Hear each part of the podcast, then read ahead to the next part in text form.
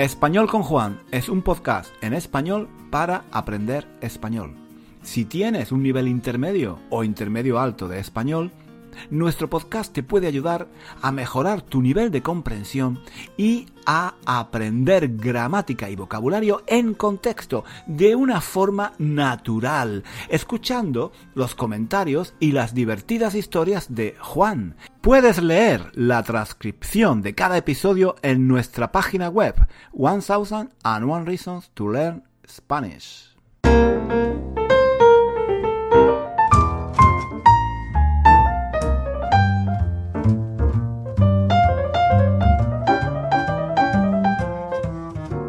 Hola chicos, ¿qué tal? ¿Qué tal? Bienvenidos a un nuevo episodio de nuestro podcast Español con Juan, un podcast en español para aprender español. El episodio de hoy es un poco especial porque mm, vamos a charlar, eh, vamos a charlar con una amiga, con una seguidora de nuestro podcast que se llama Irina. Irina. Es una, es una charla muy especial porque Irina está en Kiev, en la capital de Ucrania, y nos va a contar eh, cómo está viviendo ella y su familia estos días tan, tan duros, tan difíciles para todos los ucranianos. En, en, la charla, en la charla, Irina dice que aunque muchas personas se han ido a otras ciudades o incluso a otros países como refugiados, ella no, no, quiere, no quiere dejar la ciudad y se va a quedar allí hasta, hasta el final para, ayudar a su familia.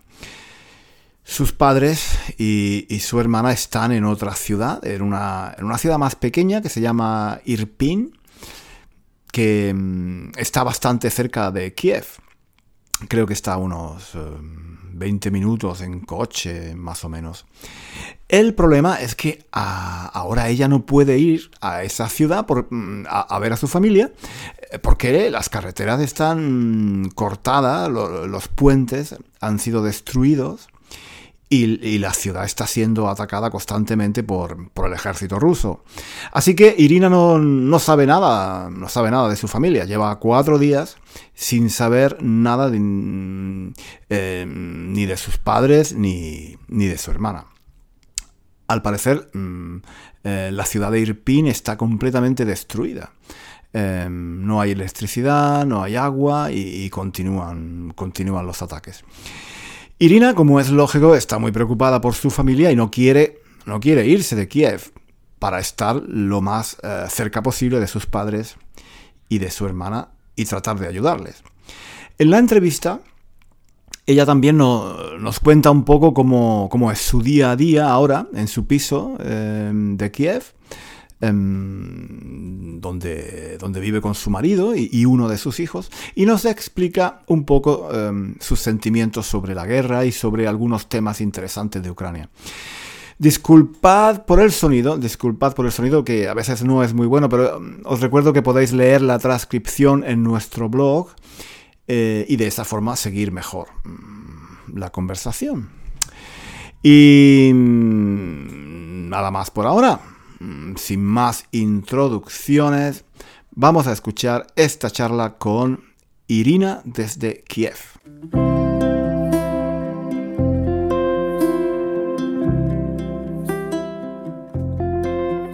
de verdad, Juan, quiero decirte muchas gracias porque todos tus vídeos y podcast me ayudan mucho y si ahora yo puedo hablar un poco español es mm, primeramente gracias a ti.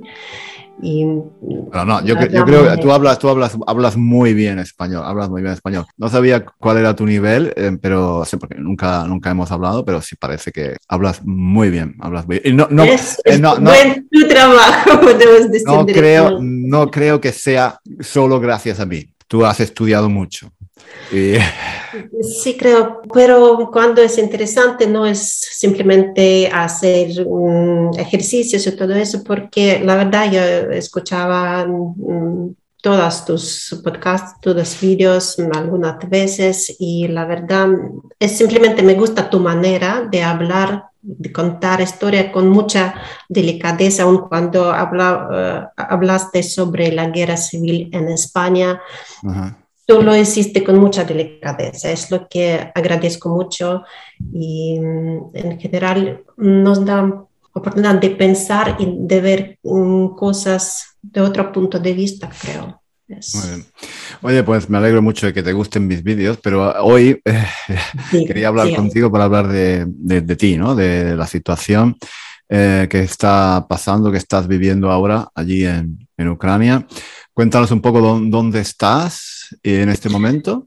Estoy en Kiev, es la capital, como sabes, y creo que mm, yo no voy a dejar la ciudad hasta el final, no importa qué va a pasar, por muchas razones. Eh, en primer caso es por mi familia, mis padres y mi hermana.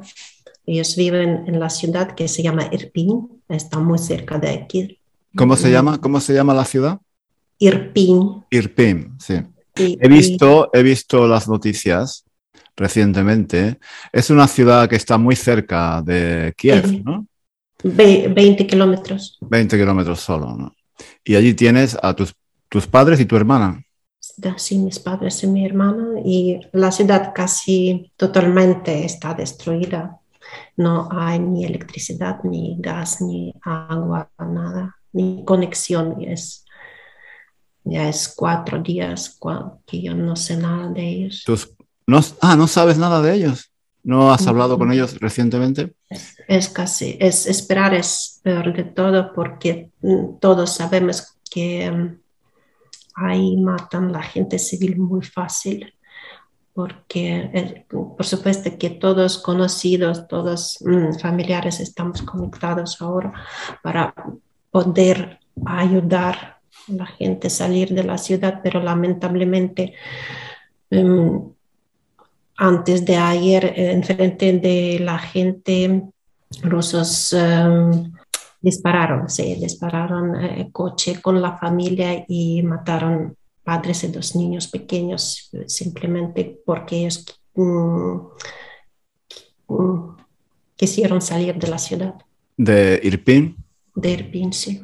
Sí, he visto las noticias de eh, refugiados, de, personas que querían salir de la ciudad y, en fin, había disparos y bombas y, tal. Sí, es terrible.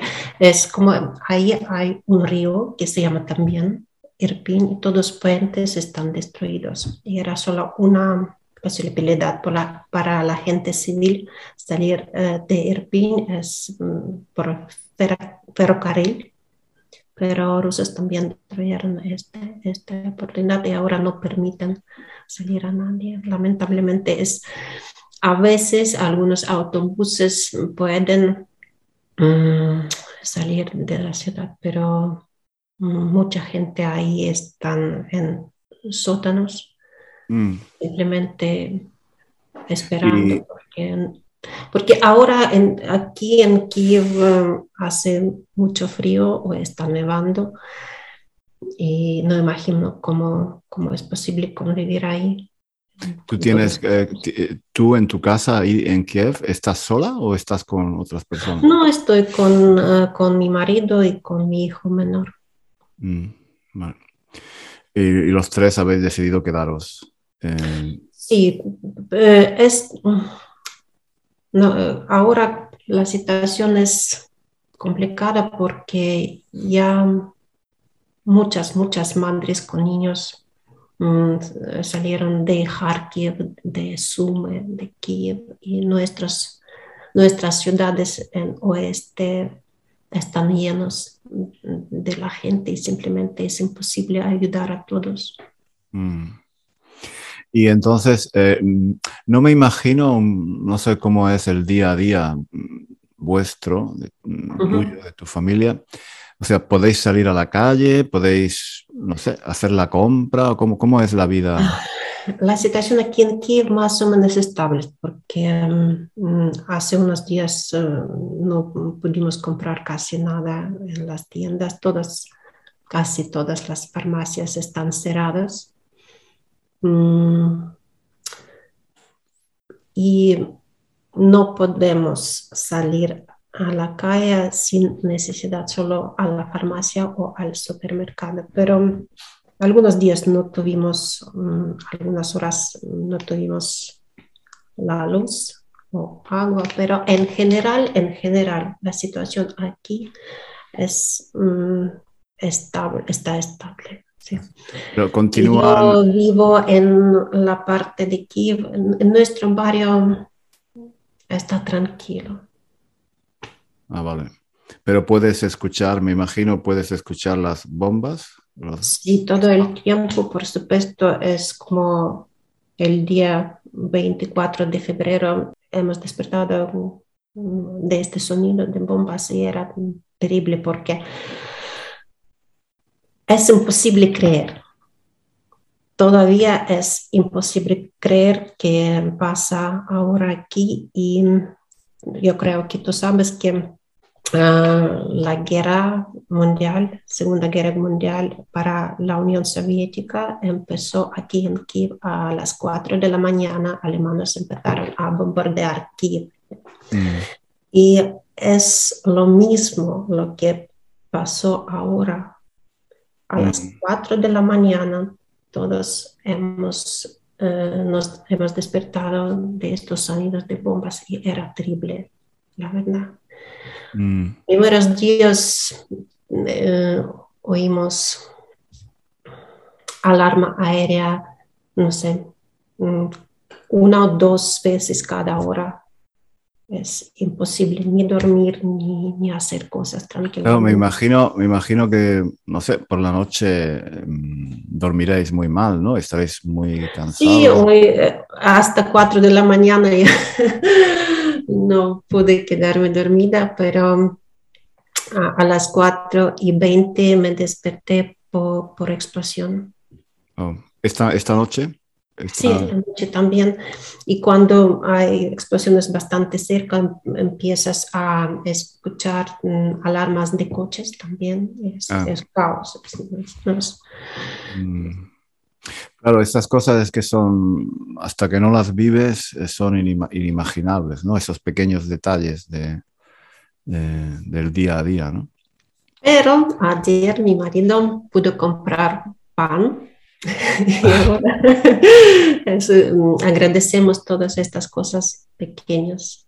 Porque normalmente es difícil encontrar comida. Ahora sí, los productos lácteos y pan es bastante Ah, sí, quería preguntarte también, eh, la, televisión, por ejemplo, ¿recibís noticias a través de Internet, de la televisión? sí, es imposible, eh, estamos pegados. Todo el tiempo escuchamos noticias porque, por supuesto, tenemos muchos amigos, familiares en las partes diferentes del país y mm. todos estamos muy preocupados por ellos. Ah, hasta 20 años yo vivía en Donetsk es, y mm, mi lengua materna es ruso. Y, es interesante lo que dices. Tú hablas ruso. Sí, yo nací en Rusia, yo hablo ruso y es eh, la cultura rusa, literatura rusa, porque soy filólogo. Mm. Y es parte de mí. Después de 1991, ¿sí? en Ucrania poco a poco empezaron a, hablar uh, ucraniano en la tele, por la tele, por radio. Poco a poco empezaron a mm, usar ucraniano más, porque antes cuando Ucrania era una parte de la Unión Soviética, por supuesto que la lengua principal era ruso.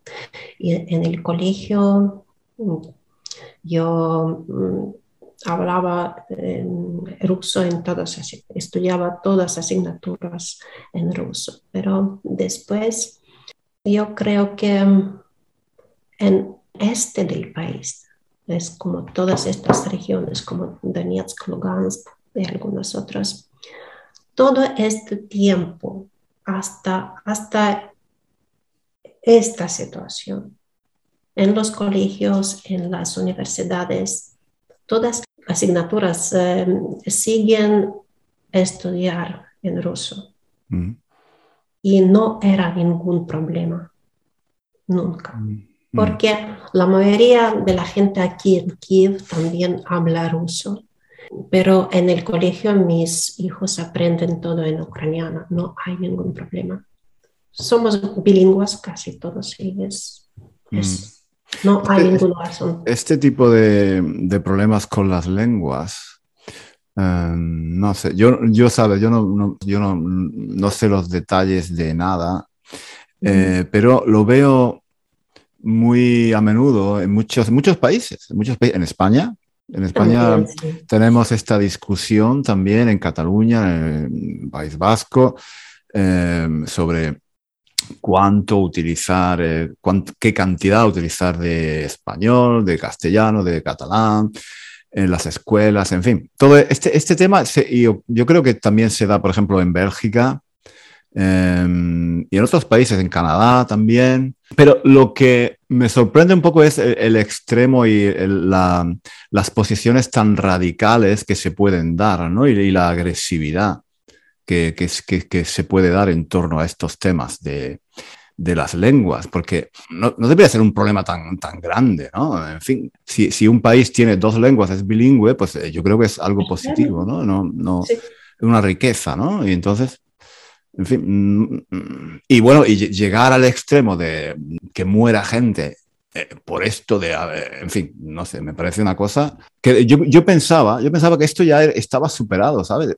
Yo creo que a muchas personas nos ha chocado mucho todo esto porque es algo como del pasado, es algo como que nadie se esperaba que ahora, en el año 2022, una guerra en Europa, eh, por, en fin, por fronteras y las lenguas y todo esto. a mí me suena a una cosa como de la Segunda Guerra Mundial, algo muy antiguo, que hoy en día esto no tiene sentido, ¿no? Es, en fin sí, estoy de acuerdo. Yo creo que cualquier idioma es para entender, no para pelear. Desde tu punto de vista, eh, las personas que hablan ruso se, están más discriminadas quizás ahora. No, es, es tontería, es, es, es, mentira totalmente. Tú puedes hablar ruso si, si vas... En Yo hablo ruso todavía. Es, ahora por la guerra muchas jóvenes, muchos jóvenes por supuesto mi prima mm, dejó de hablar eh, en ruso porque, porque mm, muchos jóvenes no pueden aceptar lo que pasa. Y, eh, ahora es como forma de protesta. Sí, esta palabra, ¿no? De protesta, sí, de protesta. Sí, de protesta. Y, pero en general, en general, mm, todavía mm, mucha gente aquí en Kiev también habla ruso. Es, normal. Para mí y para toda la gente aquí no hay diferencia qué idioma hablar y no siento nada, no escuché nada mal porque yo puedo hablar ruso aquí. Tú eres eh, profesora, ¿no? Sí, soy profesora, pero profesora de inglés. Hace algunos años yo y mi amiga abrimos, abrimos eh, el centro cerca de, de, casa. Yo empecé a estudiar español solo porque me gusta. Yo eh, estudiaba mucho para, porque me gusta, solo por eso, no hay ninguna razón es la, es la creo que es la mejor razón, ¿sabes? Eh, hacer algo porque te gusta. hacer algo porque te gusta. Sí, porque aquí en, en, Ucrania no tenemos muchas conexiones con España o con América Latina y por supuesto que primeramente en todos los eh, colegios y las universidades aprenden inglés, mm. es obligatorio.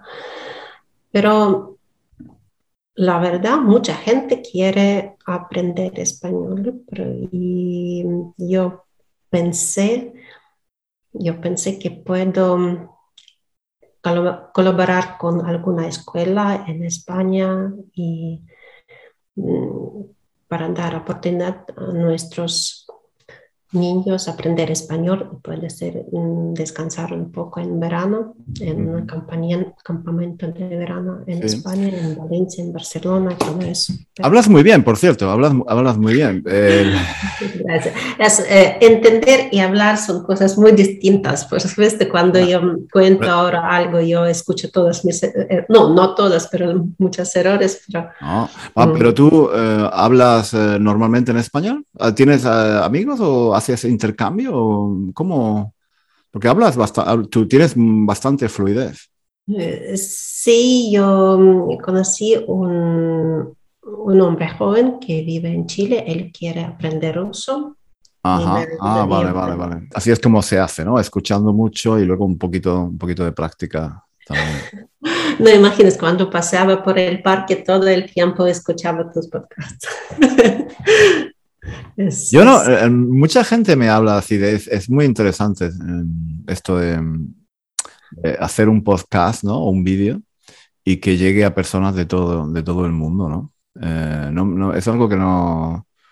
Eh, es algo especial, que ya me he acostumbrado un poco, pero es especial realmente, ¿no? Porque, por ejemplo, en tu caso, ahora que tú me digas que tú escuchas mi podcast de vez en cuando. Y, y, ayudan mucho y es Simplemente me gusta tu manera de hablar porque hay muchos profesores en Internet, por supuesto, y, me gustan algunos. Mm, eh, María, Español, por ejemplo, y, o Español con Vicente, son muy buenos, pero mm, tú haces todo en tu propia manera. Yo soy, yo soy, yo soy más guapo, ¿no? bueno, sí, sí, por supuesto. soy más guapo que, que Vicente, ¿no? Que María. María es más guapa que yo, pero aparte. ah, sí, quería preguntarte también algo um, que es otra excusa que, que se da para um, la guerra. Es eh, que eh, el gobierno de Ucrania es un gobierno nazi o fascista y que hay nazis. Que, no estoy segura de palabra, pero mm, es judío, sí. Es, judío, eh, judío, sí. Es, alemanes mataron judíos en la Segunda Guerra Mundial y todo eso, pero nuestro presidente es judío. Es ridículo. Sí, es ridículo. Y en general, mm, eh, Ucrania sufrió mucho en la guerra mundial, la primera vez todos los alemanes destruyeron muchos pueblos. Simplemente, no, yo no sé, es como, yo creo que toda la gente lo sabe, pero no sé si es interesante, pero por ejemplo, en, cuando alemanes entraron en el pueblo, simplemente colectaron toda la gente en la iglesia y encendieron la iglesia, simplemente mataron a todos. Ah, le dieron fuego a la iglesia. Sí, sí. los nazis. Nazis, sí. Por eso, imaginar que aquí en Ucrania puede, puedes encontrar algún nazista es ridículo. Mm. Bueno, hay, hay, un grupo. Hay... hay... gente en cada país, hay gente, es como yo no puedo decir que todos somos muy buenos, no. Es... Claro, es, es que eh, parece que cuando uno está en contra de la invasión, en contra de Putin, en contra de la guerra, parece que eh, uno está diciendo que, que todo en, Ucrania es perfecto y que no hay ningún problema y que todo es maravilloso, pues no, me imagino que hay problemas como en todos los países y como en todos los países pues hay nazis y hay, mm, hay radicalistas, sí, por supuesto. Gente buena y gente mala y como todo. Eh, es, es, un país con todos sus problemas y como Inglaterra, como Francia, como España, como cualquier país, pero de ahí a Mm, invadir un país, bombardear, matar gente. Eh, eh, eh, eso no tiene, no tiene absolutamente ningún... Yo creo que para toda la gente es la cosa principal. Nadie tiene derecho a matar a otra persona. Todos, todos países, casi todos los países del mundo nos apoyan y la verdad que para nosotros es muy importante, nos da fuerza a seguir. Pero yo también mm, sé que es nuestra naturaleza y muy pronto la gente va a estar cansada de todo eso y porque mm. tú no puedes todo el tiempo ver sangre, ver las casas destruidas. Te acostumbras, sí, ese es, el, ese es el problema de esto, te, te acostumbras, ¿no? Te acostumbras que después de los primeros días, de las primeras semanas de, shock, de choque, después uno se acostumbra a ver las imágenes y, y entonces, claro, es humano, es humano también, es humano, porque... Sí, sí, es nuestra naturaleza. No, puedes... Eh, tenemos que... Nos adaptamos a todo, ¿no? Entonces es humano. Sí, por cuando primeros días cuando escuchamos esta alarma aérea, sentimos, es como eh, empezar... empezamos a correr a, a cualquier Mm. refugio, pero ahora ya estamos acostumbrados. Mm. La verdad que ahora, ah, sí, seguimos haciendo nuestras cosas. por supuesto, en las partes donde está más o menos tranquila, mm. más o menos tranquila. Hay, hay, una cosa que me gustaría comentar también contigo, y es que estar en contra de, de la guerra, estar en contra de la invasión, no significa estar en contra de Rusia o de los rusos, en el sentido de estar en contra de todo un pueblo, de toda una nación, en, absoluto. A mí me, encanta, me encanta la cultura rusa también, la literatura rusa. Hay muchísimas cosas buenas de Rusia, o no tiene nada que ver, no tiene nada que ver el pueblo, la gente, la historia, la cultura de un país con las acciones de un gobierno. Creo que sería injusto yo entiendo que tú dices, es la verdad, para mí sí, porque yo, mm, hay muchos, muchos periodistas, escritores o eh, personas en Rusia que me gustan mucho y que piensan que lo que hace Putin es, es la verdad, es terrible, pero después de todos estos después de todo que pasa aquí en Ucrania, ya hay muchos muertos mm. y mm, es muy complicado tener esta cara de humanidad. Y no sé, pero poco a poco ucranianos también empiezan a odiar porque lamentablemente es imposible estar tranquilos en esta situación. Eso es lo que pasa en estas situaciones que se despiertan los odios, ¿no?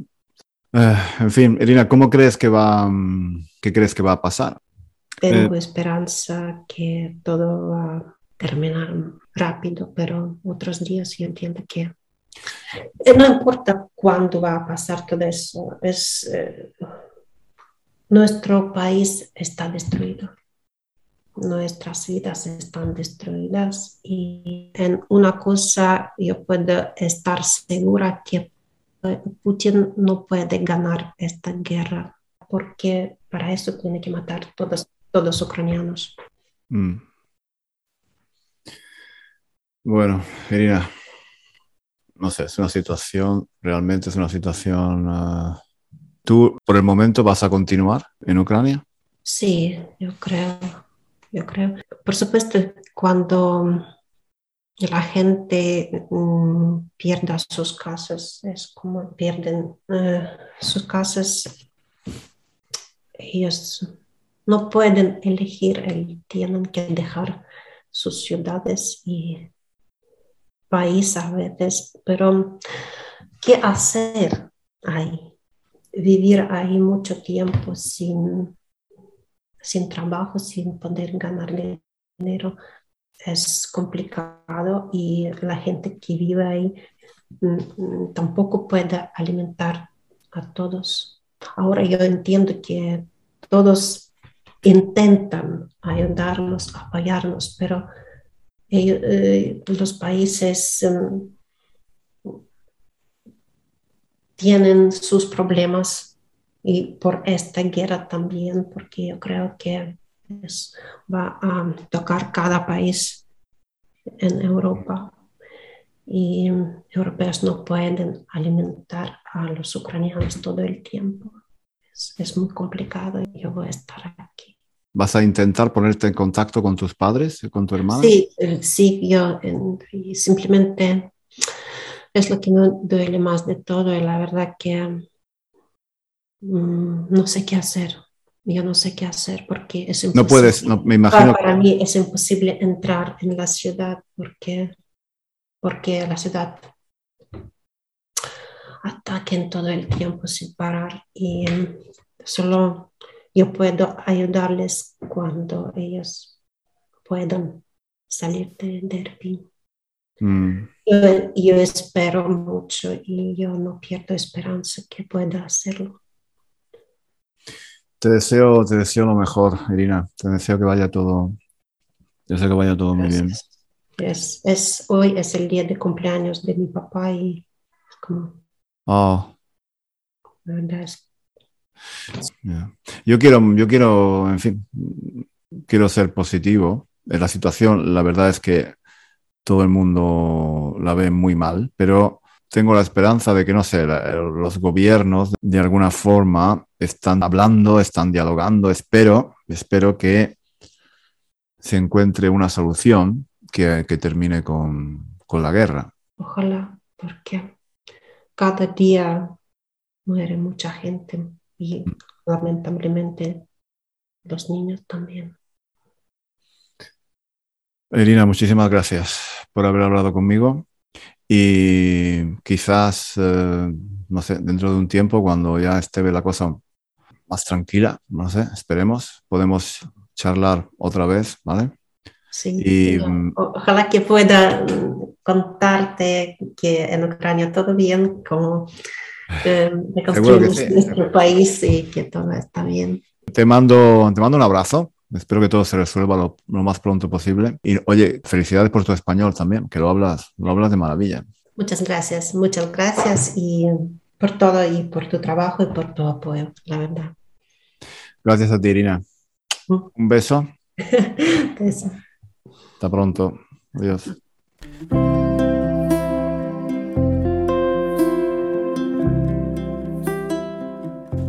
Bueno chicos, espero que os haya gustado la entrevista con Irina. Si hay algo que no habéis entendido de nuestra charla, podéis consultar la transcripción en nuestra página web, eh, One Thousand and One Reasons to Learn Spanish. Antes de terminar, deciros que esta charla eh, la grabamos el martes 8 de marzo, hace solo unos días. Y unos días después, un, par de días después de haber grabado esta entrevista, Irina se puso en contacto conmigo de nuevo y me dijo que había recibido un mensaje de texto de sus padres con una sola palabra, una sola palabra, vivos, vivos, vivos. Es decir, que se encontraban bien, gracias a Dios. Como os podéis imaginar, mm, después de tantos días sin, sin, saber nada de ellos, Irina estaba muy contenta de saber que su familia estaba bien y, había, había sobrevivido había sobrevivido a los últimos, a los últimos em, bombardeos. Em, con esta buena noticia, con esta buena noticia terminamos el episodio. Creo que ya, creo que ya está todo dicho hoy.